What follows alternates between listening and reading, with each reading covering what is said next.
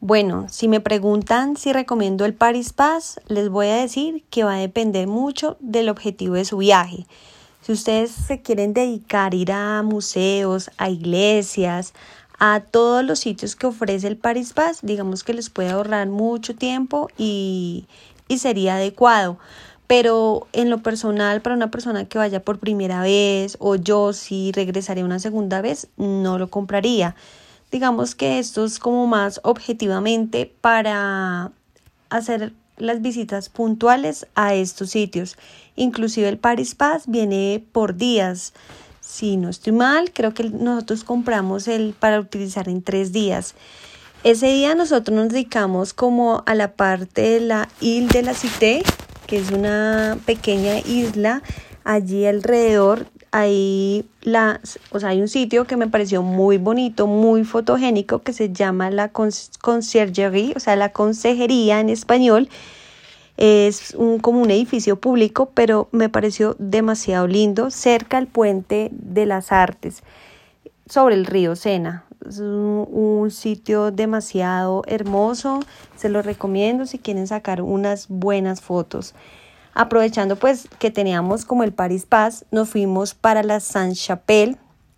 Es una iglesia de unos eh, cristales, por decirlo así, muy altos, que son como unos vitrales, donde están dibujados o donde se dibujó como a mano todas las pinturas pues religiosas, pero realmente son, eh, es algo muy impactante porque son como unos ventanales demasiado altos, grandes. Es una iglesia muy bonita que les recomiendo que, que vayan a verla. Realmente cuando yo fui no había como mucha fila porque no es como, como tan renombrada como por ejemplo, no sé, la Catedral de Notre Dame. Entonces, digamos que las filas varían en París de acuerdo al sitio turístico.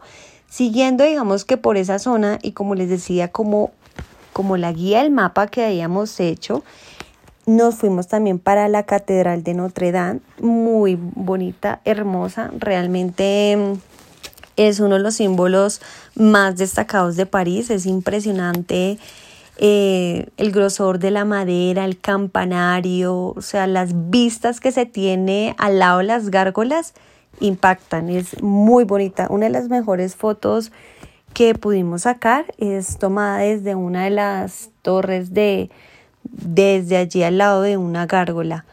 Em, ese día, ah bueno, cerca del jardín de Tullerías, por ese sector, está el Museo del Louvre, el famoso museo donde se encuentra la Mona Lisa, la pintura de Da Vinci. Ese día íbamos a entrar por las noches, porque ese día teníamos la opción de horario por la mañana o horario por la noche. Entonces dijimos, no, en la noche. Pero les cuento que estábamos tan cansados que se nos olvidó que ese día teníamos la entrada al museo y nos fuimos fue a descansar. Es que veníamos cansados porque obviamente no habíamos podido descansar bien la noche anterior que les comenté que habíamos dormido en el aeropuerto. La, la estadía en Madrid fue algo muy bonita, pero digamos que eh, los primeros días mientras tú te acomodas como al trote del viaje, a las caminatas largas. Por ejemplo, en Colombia o en Bogotá, nosotros no tenemos estaciones como las tiene Europa, que es verano, invierno, primavera, otoño, ¿no? Acá digamos que el clima depende de la ciudad. Yo vivo en Bogotá, así que vivo en un clima frío. Entonces no estamos acostumbrados, digamos, a, a las jornadas cuando son verano, que, las, que oscurece tarde. Aquí casi siempre oscurece a la misma hora, entre las seis y media de la tarde a las siete de la noche. Resulta que pues cuando fuimos en septiembre se oscurecía tipo nueve y media, diez de la noche. Claro, el día era súper largo, el sol pegaba súper fuerte, entonces digamos que eso te agota y es bueno que tú descanses. Yo no les recomiendo que se excedan mucho caminando todo el día y que madruguen. O sea, es decir, que a no ser que tu acondicionamiento físico te lo permita, maravilloso. Pero, por ejemplo, nosotros digamos que eh, no somos grandes deportistas ni hacemos mucho ejercicio. Antes de ir al viaje sí estuvimos trotando, como acondicionándonos un poquito, porque yo, por ejemplo, trabajo en oficina.